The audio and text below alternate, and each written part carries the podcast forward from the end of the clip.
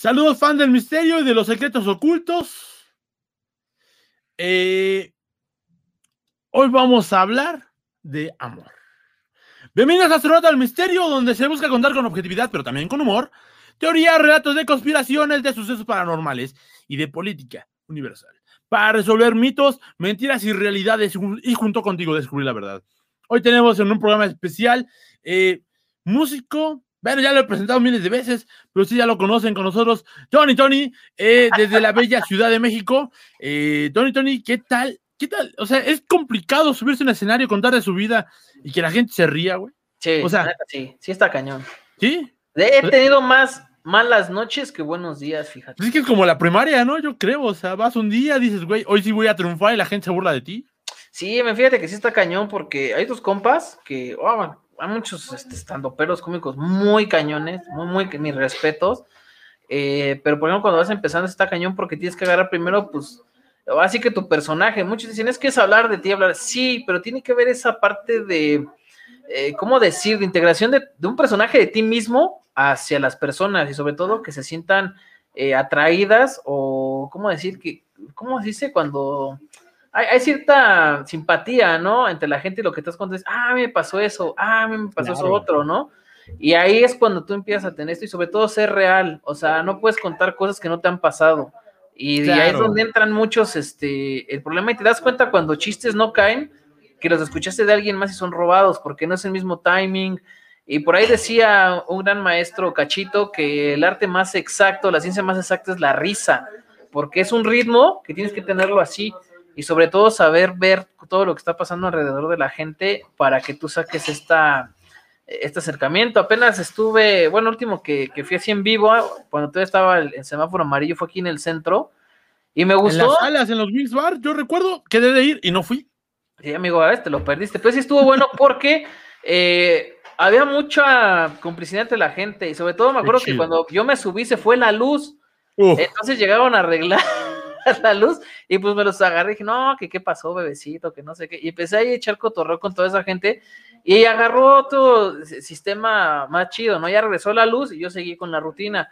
Pero lo padre es poder este, identificar eh, Claro. tus cualidades, pero sobre todo tus defectos, porque de tus defectos y de que tú estés en una zona vulnerable, tú puedas hacer comedia. exacto, exacto. Y, y aunque parece sencillo, parece simplemente está hacerlo cañón, realmente tiene una construcción y esa construcción es lo que vale. Y pues estando pues mucho más que Franco Escamilla, eso lo, se lo voy a dejar en tarea. Vean muchos estandoperos eh, de plano internacional que de verdad tienen un mensaje muy profundo, no solamente Josh Carney así.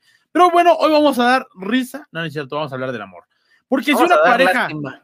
exacto, si una pareja no logra construir una relación que esté más allá del enamoramiento del placer sexual, lo más probable es que tu relación termine. Si tú has tenido una relación que no ha funcionado, vamos a ver si ha sido por algo esto, ¿no? ¿Se puede abordar científicamente el amor? Claro que sí. La psicología, la sociología, incluso la ne- neurología, hablan del amor. Eh, hay muchos autores, de hecho, el, el sociólogo italiano Francesco Albert- Albernoni, quien desde hace varias décadas considera esencial darle tratamiento científico al tema. Eric Fromm también ahí con el arte de amar, ¿no? Su el famoso clásico libro, ¿no? Así es, amigo Eric Fromm ahí dando las, las pautas para el amor, para, para todo eso. Y creo que desde la prepa te lo enseñan. Ahí este, te muestran estas cosas de, de por qué es el amor, por qué. Es que yo fui Eh, a prepa pública, güey, así que. Pues yo también, me. Ah, ok. Nada más que yo sí entraba a mis clases. Ah, eso puede, eso es una, es una, es algo así, es, es algo real, ¿no? Pero por, por ejemplo, Helen Fisher, antropóloga, antropóloga e investigadora de la Universidad de Rutgers en Nueva Jersey, quien también ha dedicado su vida a analizar la neurobiología del amor, indica que existen tres sistemas cerebrales relacionados con el amor que interactúan entre sí.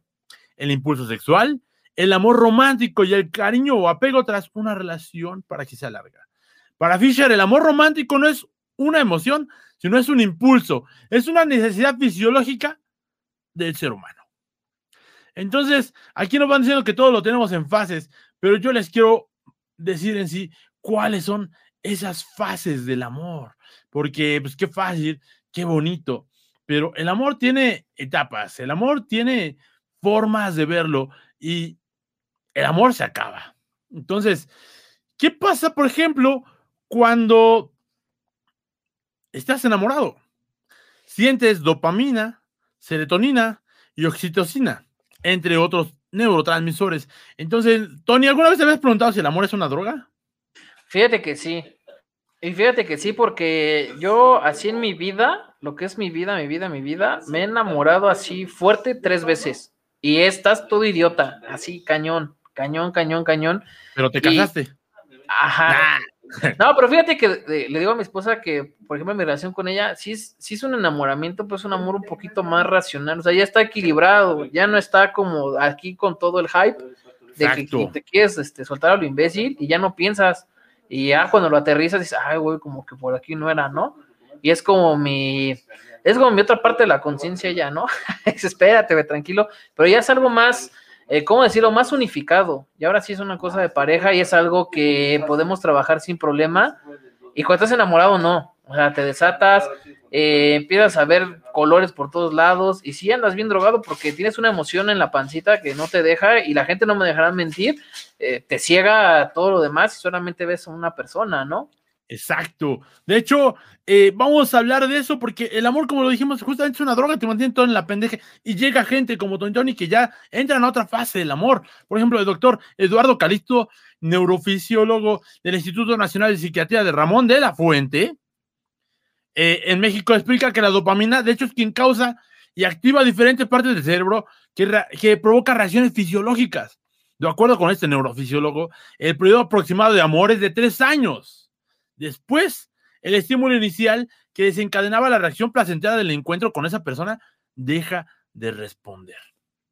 Entonces, la única salvación en estos casos es otro neurotransmisor como la oxitocina, la cual se relaciona con el apego. Por lo tanto, si tú has tenido una pareja de más de tres años y después comienzas a pelear, de comienza todo eso siempre, es porque ya, perdóname, quizás estás en la pega. Entonces, si una pareja no logra construir una relación más allá del enamoramiento o del placer sexual, solamente va a durar tres años. Tony, ¿tú qué prefieres? Eh, o sea, ¿te gusta? Bueno, lo voy a preguntar así derecho. Eh, que nos digan quién conoce a Tony Tony y su pareja. Y que nos digan también esa pregunta al público. ¿Lo mejor de una pareja es el sexo de reconciliación? No. Ay, clásico, todo el mundo responde que no. No, no, de verdad no. Yo lo he hecho. Yo lo he hecho, pero en lugar de mejorar las cosas se empeoran. Y yo, de hecho, también comentando aquí con mi esposa, dije, ¿sabes qué? Nunca vamos a hacer eso porque confundes una emoción con una respuesta que no es la que debes entregar en el momento. O sea, a lo mejor dentro del es lo que yo, yo, no soy experto ni psicólogo ni nada, pero todo eso es lo que me pasaba. Cuando yo estaba frustrado, enojado, molesto con mi pareja en su momento y hacía eso. Este... no, no, porque te esté escuchando el suegro, te limites, Tony. Tú, de hecho, sí, está aquí a un lado. No, por eso estamos. Señor, saludos, buenas noches. No, en su momento, pues sí, cuando hacía esa parte de reconciliación, hacías cosas que no planteabas ni pensabas bien porque estabas en el enojo. Entonces, la única forma de desahogar eso, ¿cómo era? Pues entraba en esta parte del sexo de reconciliación. Claro. Entonces, al otro día decías así como que, o sea, sí me gustó en el momento, ya se quedó, pero no se iba el problema. Claro. El problema ahí estaba. Y se quedaba y se seguía acumulando, seguía acumulando, pero nunca llegabas a nada. Solamente eso era como, precisamente es una droga que en su momento, pues sí, te, te enfocabas una energía en algo que era productivo para el cuerpo, pero no para la mente. De hecho, no, y, y dice justamente en el clavo, porque el resolver eh, esa situación no es más que liberar más droga en tu cabeza que la oxitocina, dopamina y todo eso que hablamos, para, perdón, para justamente eh, seguir ahí. Pero ya no hay una conexión de otro tipo. De hecho, el enamoramiento tiene varias, fases, y de hecho se puede dividir y vamos a ver cuáles son. La primera, por ejemplo, es la atracción sexual. Esa seguramente todo el mundo la ha tenido, la tienes cada día. Inicia y se puede decir que es lo que llamamos te gusta algo. O sea, todos tenemos instintos animales, tenemos instintos que nos atraen y de pronto me gustó, empiezo a platicar, hay una cierta química, pero esa atracción sexual, porque todo, dice según Freud, todo inicia con el sexo, inclusive hasta por el candidato por el que vas a votar. Por eso eh, pues, el peje no ganó la segunda vez, ¿verdad? Eh, pero bueno, eh, ¿estás de acuerdo, Tony? Un sugar daddy ahí, este. el que te habla este, de Pajito. Chocoflan. Vamos a hacerlo bien. Sí, imagínate cómo ha de sentir su señora esposa cada vez que quiere hablar con, amor. Bueno, vamos a la fase 2, que es la hipervaloración. Se proyectará sobre la persona que te gusta todas aquellas cuestiones que lo ves, o sea, en esta fase idealizamos todo lo que la persona los atrae. Eso me recuerda mucho a Summer, en esta de 500 días Summer, donde realmente, ay, amo su sonrisa, amo ese lunar, amo esta madre, ay, a huevo, cuenta cada chiste, es bien chistoso. Y de pronto ya es un pendejo, ¿no? Pero esa es en esa parte en la que realmente uno se apendeja e idealiza todo, porque todo está cool. Más o menos como un tráiler de alguna película de DC. Ves el trailer y dices, no mames, wow. poca mata los de DC. no te metas con mi dios Snyder, ahorita ya están así. Tienen que hacer un corte, o sea, ¿cuándo habías visto eso en el cine? Tienen que hacer un corte de otra película que ya hicieron porque la cagaron. Te lo voy a preguntar sinceramente, Tony Tony. Si no es un animated, ¿qué película de cine de DC realmente ha estado buena? Para mí, Shazam. Nunca la he visto, te la valgo. Vela, porque eso no es DC. O sea, es todo el, el trasfondo, pero Shazam creo que agarra bien a su personaje, lo traduce bien a la gente en general y te ponen un personaje que realmente Shazam no es tan famoso.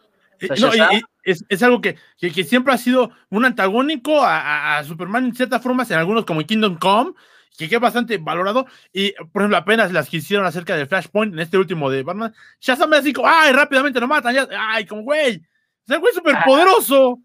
No, o sea. No, fíjate que Shazam vale la pena, pero como dices, de DC, el intento de Josh Whedon por hacer Justice League fue un bodrio. O sea, fue a crear este Avengers, la primera igual, pero con personajes de DC, lo mismo. O sea, si lo ven es lo mismo. Igual pasó con Age, este, Age of Ultron, igual de Avengers es lo mismo. Sí, pero por ejemplo, Age of Ultron pudo, haber estado 20 veces mejor. O sea, está buena, pero pudo haber estado 20 veces mejor. Pero es una relación, hablando del amor, esto es una relación tóxica lo que tiene el fanboy. Suena del fanboy, ¿eh? el fanboy de, de DC de las cómics en general. Tienen tanto a sus dioses, en este caso, que Snyder. Así que, ay, es que no importa lo que me entregue, para mí todo está genial.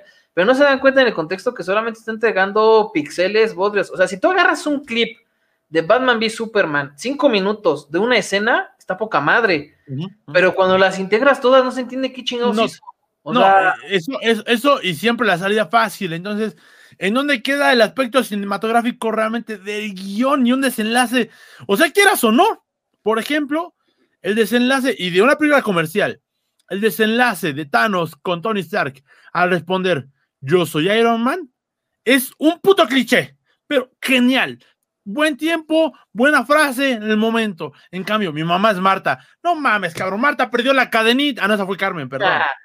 No, lo interesante con, para que Iron Man llegara a hacer eso, fueron 10 años de películas. O sea, fue desde 2008 que empezó, que precisamente Tony Stark empieza, bueno, termina la película de Iron Man, la primera, diciendo yo soy Iron Man.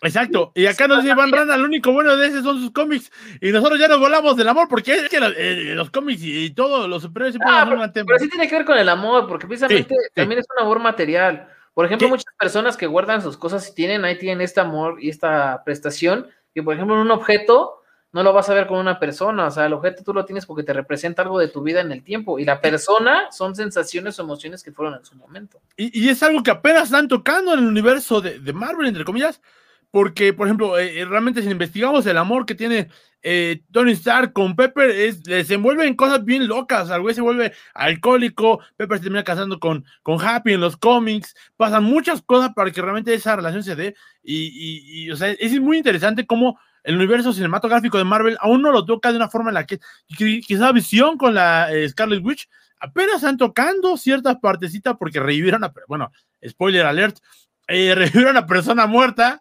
está muy cabrón. Pero bueno, vamos a la tercera fase, porque eso es revivir a una persona muerta, apropiación del otro. Durante esta fase empezamos a ser conscientes de las posibilidades de hacer nuestra a la otra persona, o sea, de incorporarlo a su vida. O sea, lo presentas a los papás, le presentas a los, amigos y empiezas a ver si esa atracción de los demás es correspondida hacia su propia persona. O sea, Básicamente vamos a tantear terreno. Johnny, Johnny, ¿cómo te fue cuando conociste a tu suegro? ¿Te quiso o no te quiso? Fíjate que no tuve broncas. No sé, fue muy. Habría que preguntarle a él seguramente entonces. Bueno, sí, yo creo que sí, sería, pero yo no, yo me sentí tranquilo. Fíjate que ya fue muy relax.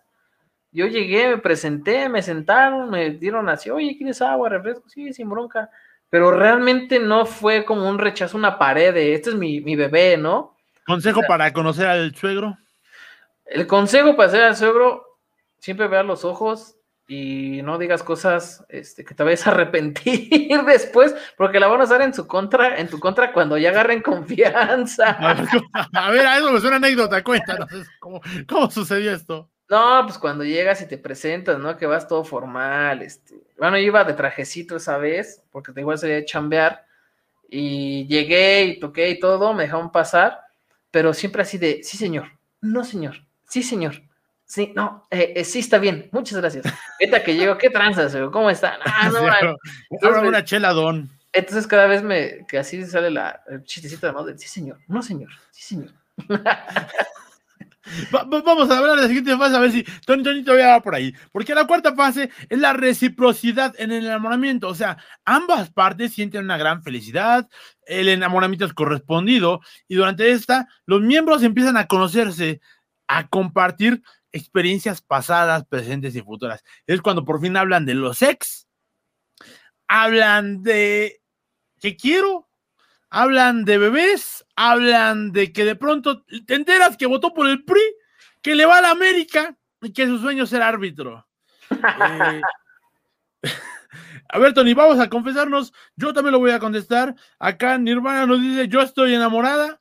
Eh, ¿De quién, Nirvana? ¿De quién? Dinos. Que nos diga, claro que sí. ¿por qué ¿Cómo fue tu enamoramiento? Dime. Sí, sí, sí, sí, sí. Este, pero, pero, pero dinos, o sea, Tony, ¿cuál, en esta parte, eh, ¿cuál fue la pregunta más compleja para ti de saber del pasado? Porque a veces es difícil, no, hay mucha gente que para que es muy fácil, que lo, que no pasó en tu año, pues no hace daño, pero eh, siempre hay una pregunta que es como, ay, no me esperaba esto.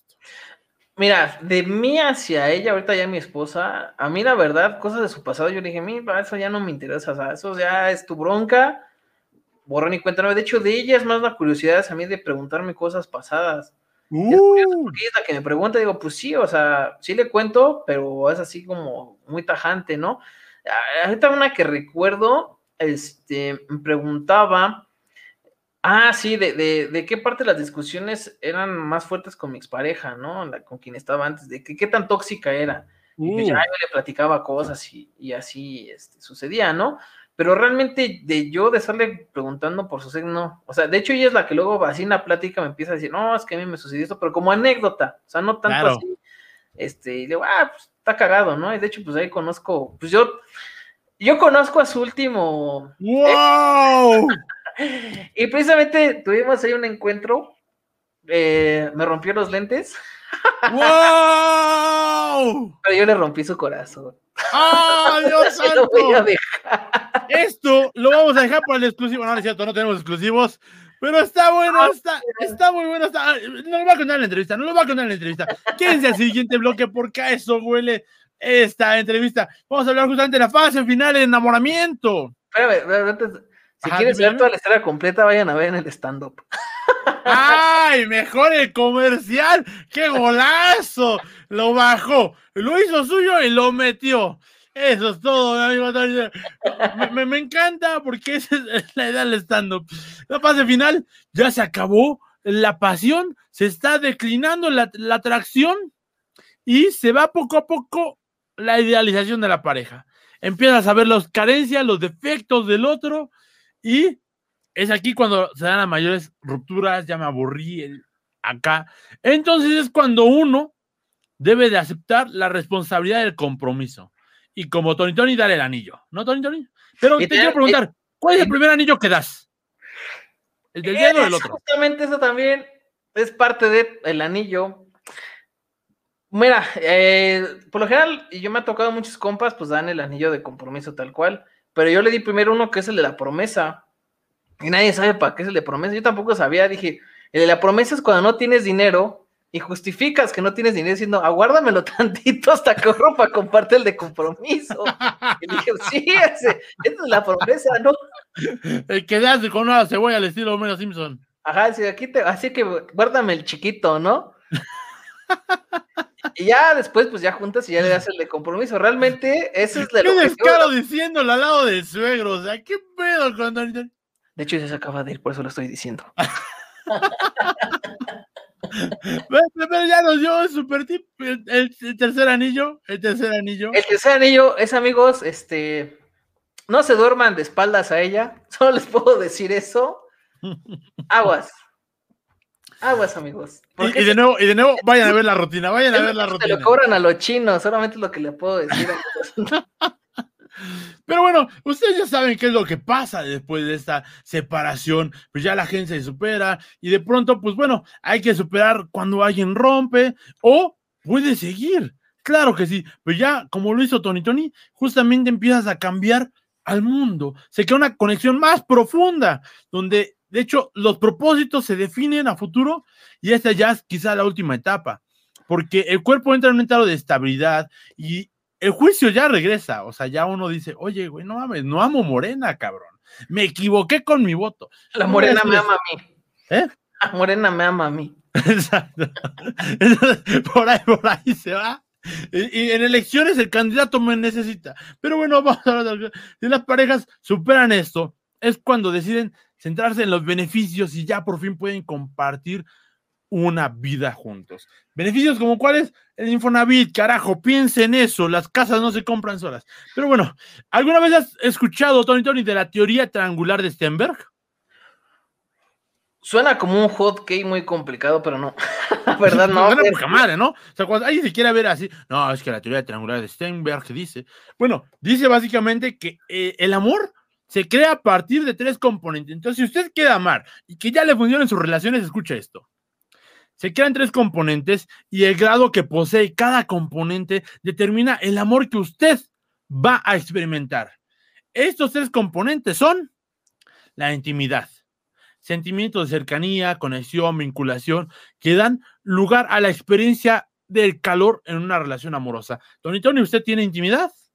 Sí, sí, cómo no. Sí, una conexión, una vinculación, no le importan tus gustos frikis, dice, yo quiero el estando, pero de todas maneras no va a ah, ganar dinero, ya ahí, ahí les voy otro tip, este, cuando estén saliendo con la persona que se quieren casar, no le enseñen sus escudos de virginidad. Eh, ¿Cuáles son tus escudos de virginidad? Explícanos eso. Toda mi colección geek de Mega Man, mis funcos, mis juguetillos ahí que tengo, mis consolas, eso guárdenselo para cuando se casen. Ok, hasta el, hasta el momento, hasta que se dé cuenta, verga, güey, ¿qué hice? Exactamente, exactamente. y escóndanlos bien o compren dobles porque los van a querer vender. Yo sé lo que les digo. Yo sé lo que les digo. Para quien no crea esto, recuerden el caso de la sudadera. Siempre con cualquier novia, adiós a la sudadera favorita. Entonces, guarden bien sus cosas. Después, algo que nos dice eh, Stenberg, para que para una relación se dé, tienen que haber pasión, impulsos, que den lugar al romance y a la atracción física. O sea, siempre hay que estar buscando conquistar esa parte de interacción física, romántica, emocional. O sea, si ella te quiere meter un puto dildo en el ano, pues sabrás qué hacer en su momento. Pero tienes que escuchar y tienes que decir, a ver, en cuatro, dice la canción. eh, ah, de pasión, yo creo que si las paredes de aquí del DEPA hablaran, dirían, Güey, otra vez ya, no, güey. Ta madre, es, miércoles, güey, no viernes, qué pedo. Exactamente, imagino mi paredcita así diciendo, ay, es un buen día para que ilumine la casa a través de la ventana y de repente, ya valió madre. Y por último nos dicen que para que una relación realmente funcione, tiene que haber compromiso. Lo que a todos les duele, lo que nadie quiere, es justamente aceptar que esta decisión de que se ama a alguien y que se tiene que mantener ese gran amor. O sea, hay que comprometernos a elementos cognitivos que se involucran sobre tomar decisiones. O sea, el ceder, el dejar, el que te diga, pues va, le voy a la América, va, te aguanto, va, no hay pedo. Oye, güey, dice puras pendejadas.